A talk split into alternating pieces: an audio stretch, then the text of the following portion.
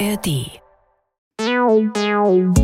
Die JustizreporterInnen, der ARD-Podcast direkt aus Karlsruhe. Wir sind dabei, damit ihr auf dem Stand bleibt.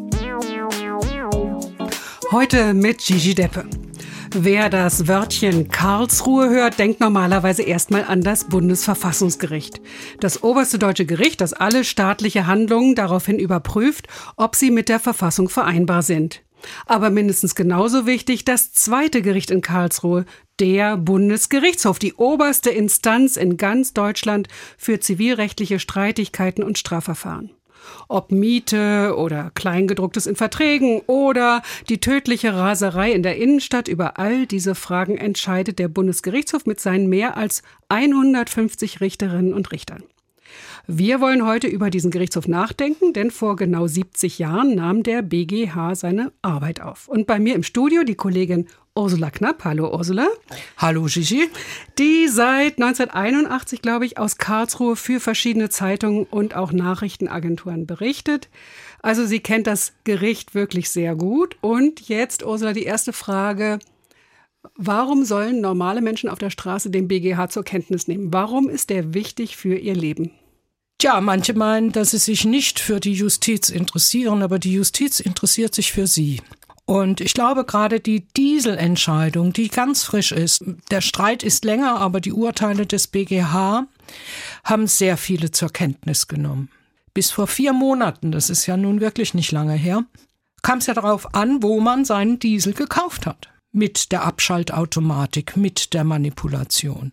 Hat man ihn in Stuttgart oder in Baden-Württemberg gekauft, dann hatte man eine Chance, das Auto zurückzugeben und den Preis erstattet zu bekommen, weil das Oberlandesgericht in Stuttgart gesagt hat, das war sittenwidrige Schädigung und dafür muss VW einstehen.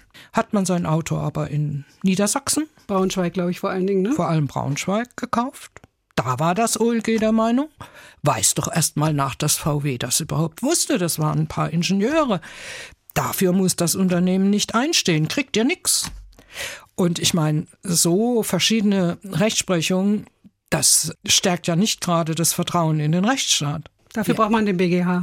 Genau dafür braucht man den BGH und der hat ja dann endlich in den Sommermonaten in verschiedenen Verfahren entschieden, dass es sittenwidrige Schädigung war und die Geschädigten einen Anspruch haben, darauf ihr Auto zurückzugeben und den Preis erstattet zu bekommen. Das ist jedenfalls der Grundsatz. Und mit diesen völlig auseinanderdriftenden Entscheidungen ist es jetzt mal zu Ende.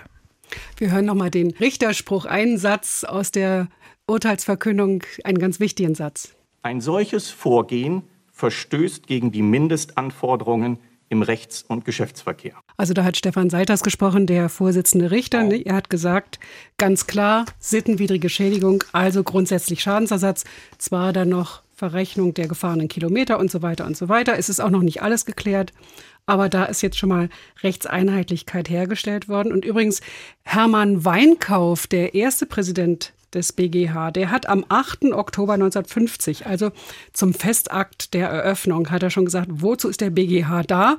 Er ist vor allen Dingen dazu da für Rechtseinheitlichkeit. Das hören wir uns auch mal an, wie er das gesagt hat. Vor allem soll durch den Bundesgerichtshof das bürgerliche und das Strafrecht der Bundesrepublik einheitlich ausgelegt werden. Also wir haben es schon gehört, bei VW Schadensersatzrecht. Im Mietrecht ist es ja zum Beispiel auch sehr wichtig. Ja, im Mietrecht hatten wir auch lange verschiedene Rechtsprechungen, je nach dem Bezirk, in dem man gewohnt hat. Das hat sich dann durch eine Gesetzesreform geändert, so dass viel mehr Verfahren beim Bundesgerichtshof angefallen sind und zum Beispiel diese vollkommene Veränderung der Schönheitsreparaturen, wenn man auszieht. Da hat die Rechtsprechung eine Wende gemacht, kann man sagen. Und wer heute auszieht als Mieter, muss eben nicht die Wohnung komplett renoviert hinterlassen, wenn er nicht in einem komplett renovierten Zustand eingezogen ist. Er muss das richten, was vorher gemacht war. Mehr aber nicht. Und alle Klauseln, die diese, ich sag mal, Totalrenovierung vorgesehen haben, die waren plötzlich ungültig. Wirklich verschiedenste Lebensbereiche werden vom BGH geregelt oder jedenfalls die Rechtsfragen werden geklärt. 13 Senate. Welche anderen Bereiche fallen dir ein? Wo gehst du häufig hin? Zu welchen Senaten? Ja, inzwischen sehr oft zum ersten Zivilsenat, weil es doch immer wieder darum geht, dass Urheberrechtsverletzungen im Netz stattfinden, dass also jemand einen Kinofilm, Musik, die geschützt ist. Ich meine, die Autoren, die Sänger, die Band will ja auch was verdienen, illegal aufladen. Und da ist ja immer die Frage, erstens, wie kommt man auf die Spur, wer es gemacht hat? Wie viel Auskunft müssen die Plattformen geben? Und wer haftet am Schluss? Und wie kommen die Verlage, wie kommen die Bands zu ihrem Geld? Es ist durch die neuen Medien ein wichtiges Thema geworden. Also die Frage auch, inwieweit Familien dann haften, wenn die Kinder irgendwas machen, was müssen die Familien für, für Auskunft erteilen und so weiter. Genau, das ist ein wichtiger, also erster Zivilsenat, der achte ist ja der, der Mietrecht macht, sechster Zivilsenat, zwölfter vielleicht. Ja, der sechste Zivilsenat ist eben der, der gerade die Dieselurteile gemacht hat. Und der zwölfte Zivilsenat ist derjenige, der das sogenannte Familienrecht macht, das übersetzt eigentlich immer das Scheidungsrecht ist. Und im Scheidungsrecht geht es eben wirklich darum, dass so ein, salopp gesagt, Familienunternehmen aufgelöst wird. Und die Frage ist, wie wird jetzt das Geld verteilt und haben die Frauen, die bisher vielleicht doch beruflich zurückgesteckt haben, einen Anspruch auf Unterhalt. War eine Rechtsprechung des BGH, die auf sehr viel Kritik gestoßen ist vor, naja, ungefähr zehn Jahren, weil plötzlich gesagt wurde, wenn das Kind älter ist als drei Jahre und eine Ganztagsbetreuung hat in einem Kindergarten, kann die Frau genauso viel arbeiten wie der Mann, der das Kind nur alle zwei Wochen am Wochenende hat. Also da war natürlich das Gesetz geändert worden, aber das Gesetz ließ allerhand offen und jetzt musste der BGH das auslegen. Richtig, der BGH hätte schon damals entscheiden können, dass die Mehrarbeit zu einer Reduktion der Arbeitsfähigkeit führt. Und ich denke, jeder weiß, da braucht man nun wirklich keine Wissenschaft dazu, dass ein dreijähriges Kind nicht alleine Schuhe einkaufen kann, dass es nicht alleine zur Impfung gehen kann, dass es nicht alleine in den Kindergarten gehen kann und dass es sich abends auch nicht selbst ein Buch vorlesen kann oder ein Bilderbuch angucken kann und dass da jedenfalls zwei bis drei Stunden am Tag für die zu wünschende Pflege draufgeht. Ich glaube, darüber braucht man jetzt wirklich nicht sehr lange diskutieren, aber das war beim BGH erstmal kam das nicht vor. Er hat dann ein bisschen eingelenkt, nicht? Er ist flexibler geworden. Auch aufgrund der massiven Kritik seiner Rechtsprechung. Ähm, da waren ja auch verschiedene Richter über die Presse so zwischen irritiert und empört. Ich glaube, dass diese Debatte, die ja dann auch in den Fachkreisen weitergeführt wurde, schon zu einer Veränderung geführt hat, was einem ja erstmal gut tut, weil man daran vielleicht sieht, dass die Öffentlichkeit nicht unwichtig ist. Natürlich regelt der BGH nicht nur wichtige Fragen im Zivilrecht, sondern auch im Strafrecht ganz wesentliche rechtsstaatliche Fragen, wie jemand bestraft wird, wie lange jemand sitzen muss, wie ob er in Sicherungsverwahrung kommt und so weiter. Das ist ja auch eine sehr wichtige Dimension dieses Gerichts. Ja, und das letzte Urteil, das da für Aufsehen gesorgt hat, war der Raserfall aus Berlin. Es war ja sehr umstritten, ob jemand, der mit 180 Stundenkilometern durch die Innenstadt von Berlin rast, damit in Kauf nimmt, dass er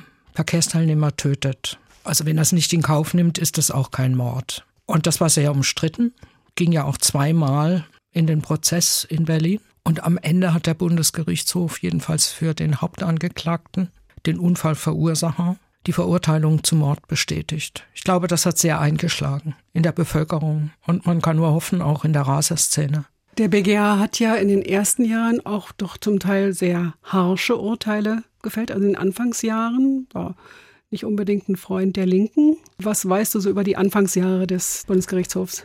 Also es war vor meiner Zeit, aber es war eine sehr folgenreiche Zeit. Sie ist verbunden mit dem ersten Präsidenten des Bundesgerichtshofs, Hermann Weinkauf. Kurz vorhin ein Zitat von ihm gehört. Der war nicht nur Mitglied des Reichsgerichts, sondern auch der NSDAP. Und wie sich erst viel später herausgestellt hat, hat er auch in seiner Zeit des Nationalsozialismus im Reichsgericht mitgewirkt an einem sogenannten Rassenschande-Urteil, weil ein Kaufmann, der Halbjude war, sogenannter Halbjude, ein Verhältnis hatte mit einer sogenannten Arierin, was verboten war, und er wurde zu Gefängnis verurteilt und eine der Unterschriften stammt von Hermann Weinkauf. Jetzt könnte man natürlich sagen, er war vielleicht geläutert 1950, als er in Karlsruhe antrat. Jetzt war es aber so, dass eine ganze Menge in Karlsruhe an Richtern gab, die im Reichsgericht waren.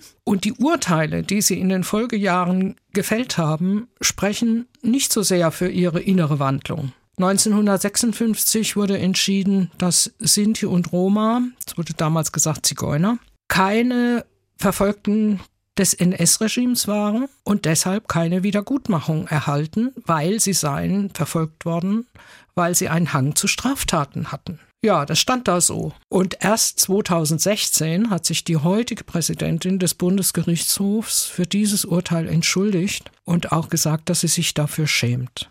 Jetzt könnte man natürlich sagen, na ja, das ist ja alles sehr lange her. Aber es gab eben auch ein Urteil im Rehse-Fall. Das war ein Richter, der hochbelastet war, weil er an mindestens 231 Todesurteilen teilgenommen hatte im Volksgerichtshof. Er wurde nach vielem Hin und Her schließlich verurteilt wegen Rechtsbeugung, weil er zum Beispiel einen katholischen Priester zum Tode verurteilt hatte, weil der einen politischen Witz gemacht hatte in dem Göring und Hitler als Kriminelle auftauchten. Und für dieses, unter anderem für dieses Todesurteil, wurde er zunächst dann verurteilt und der Bundesgerichtshof hob dieses Urteil auf. Und dieses Urteil war prägend dafür, dass später kein Richter mehr belangt werden konnte, weil kurz gesagt, der BGH hat gesagt, er war verblendet und wer verblendet ist, hat keine aktive, bewusste Rechtsbeugung begangen. Er hat sozusagen nicht erkannt, was er da tut in seiner Verblendung.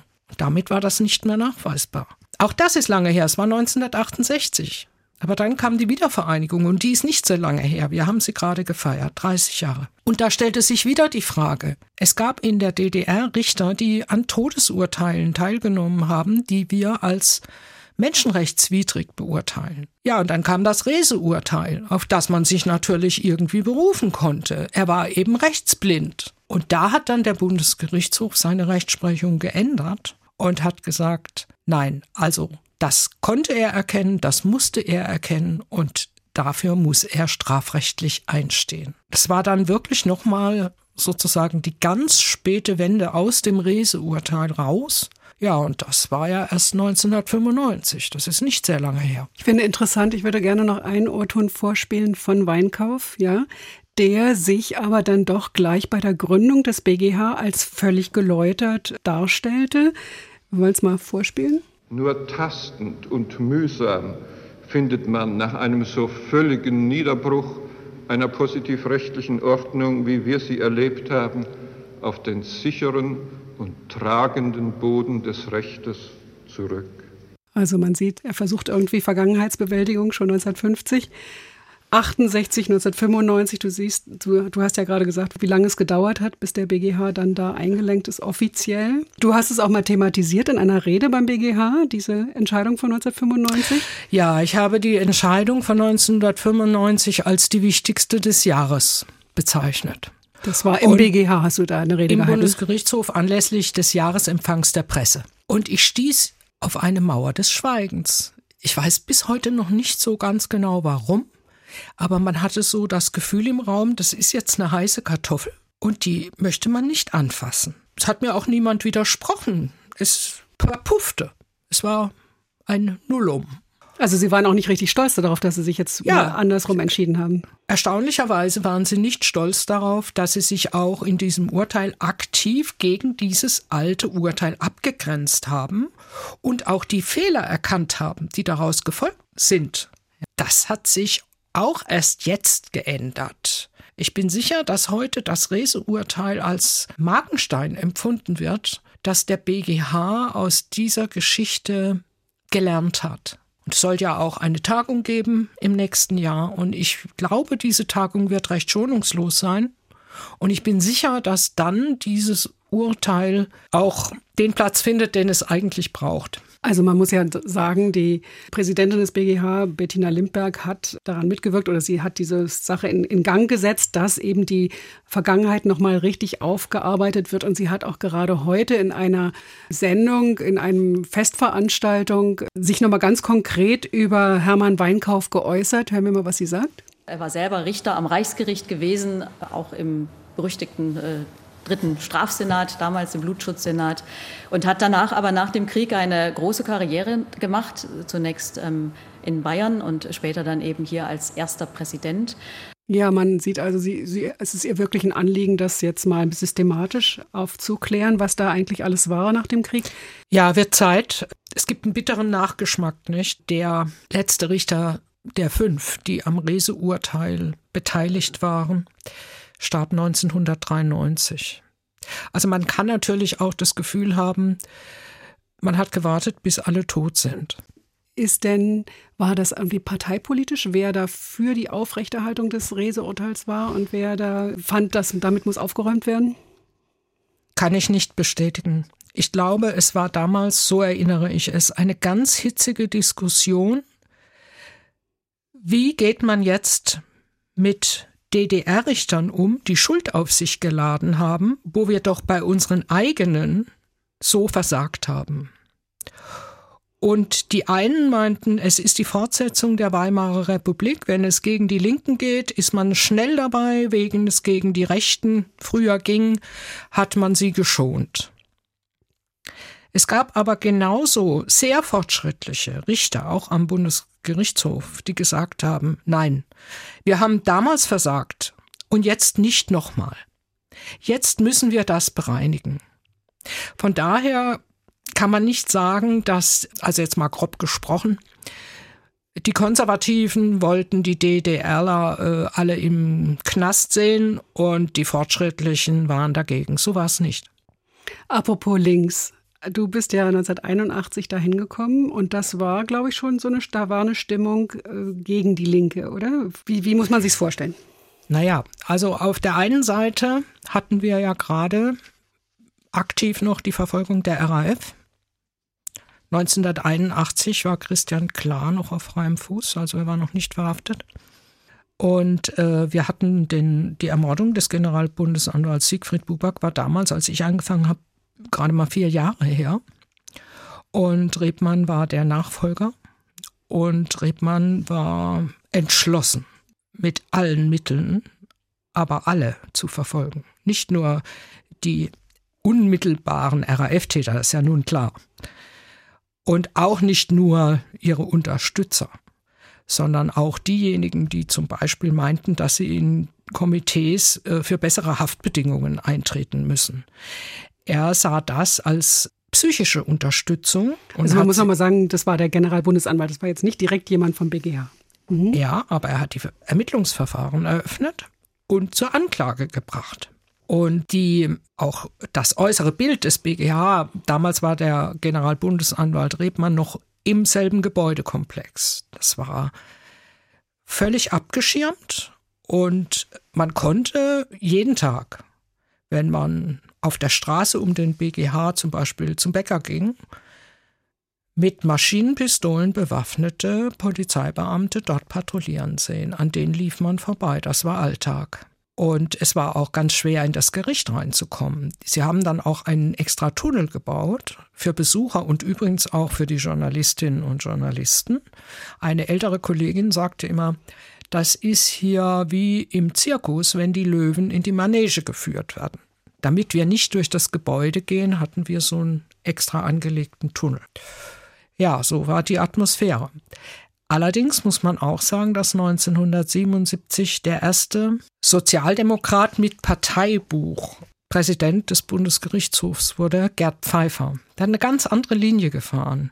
Dem war das nicht, also der hat natürlich die Verfolgung der RAF für nötig gehalten, aber er empfand das als Inszenierung eine Inszenierung von Macht und von auch Staatsgewalt.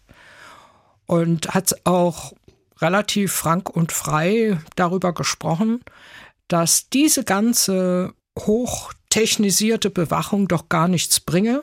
Der Generalbundesanwalt, der mit vielen Begleitfahrzeugen und gepanzerten Fahrzeugen über die Autobahn rast, da bräuchte man doch nur eine Kanne Öl von der Brücke schütten und dann würden sie alle von der Bahn fliegen. So könne man keine Sicherheit herstellen. Und er selber war, muss schon im Nachhinein sagen, ein Unikum. Ich weiß nicht, ob es 1977 so war. Da war ich noch nicht da.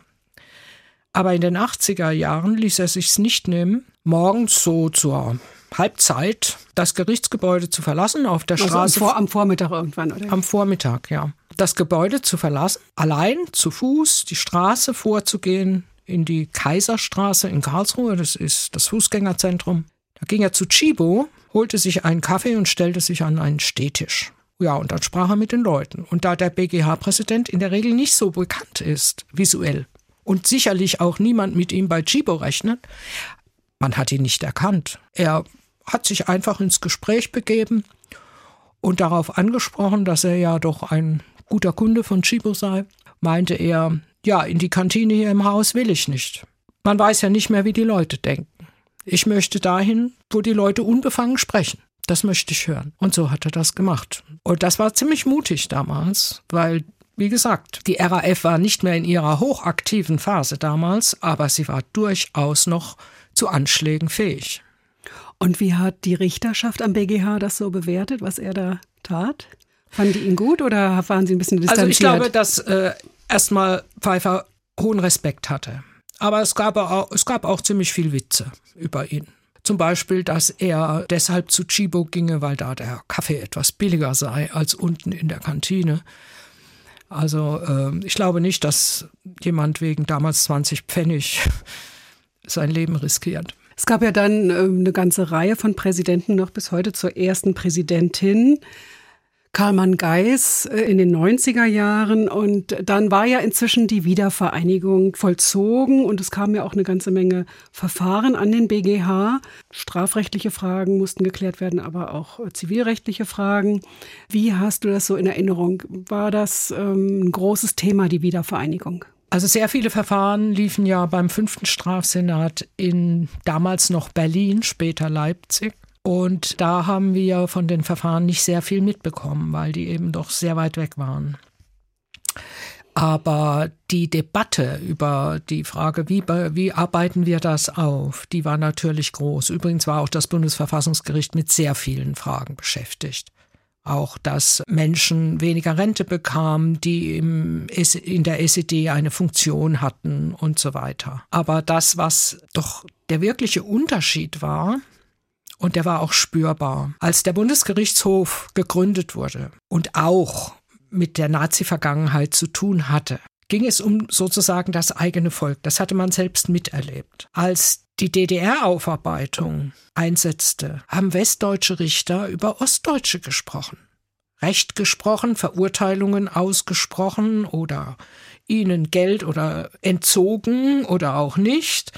Und das ist eine ungute Sache, weil es immer so ein bisschen den Charakter hat von Fremdjustiz. Das ist ja eine Sache, die wir heute, 30 Jahre nach der Wiedervereinigung, auch beklagen, dass so wenige aus der ehemaligen DDR hohe Funktionen einnehmen. Und jetzt, erst jetzt beim Bundesgerichtshof sind von 150 Richterinnen und Richtern drei aus der ehemaligen DDR.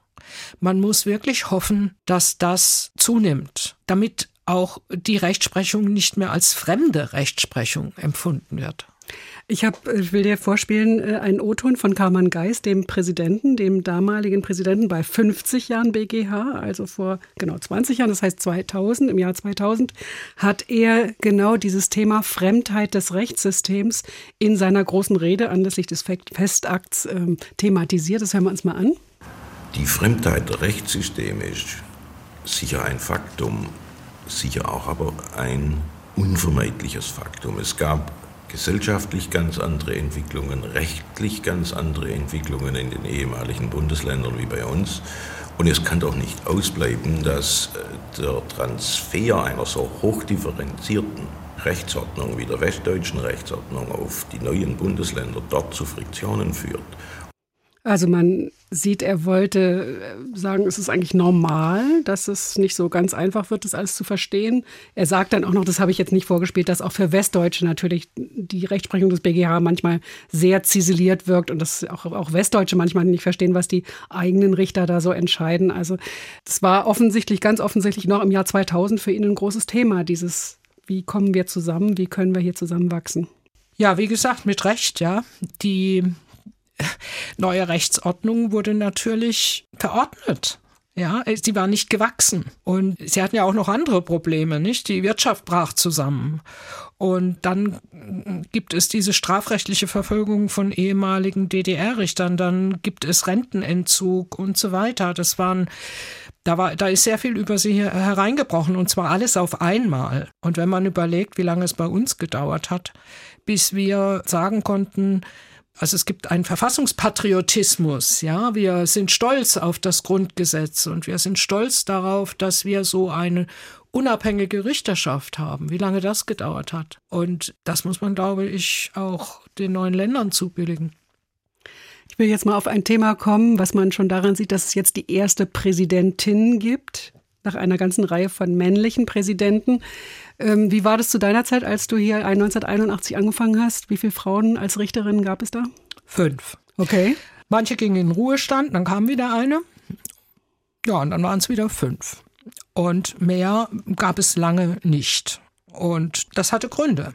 Heute sind es Heute sind ne? es von 150 Richterinnen und Richtern 54. Ach, 54. Mehr als ein Drittel.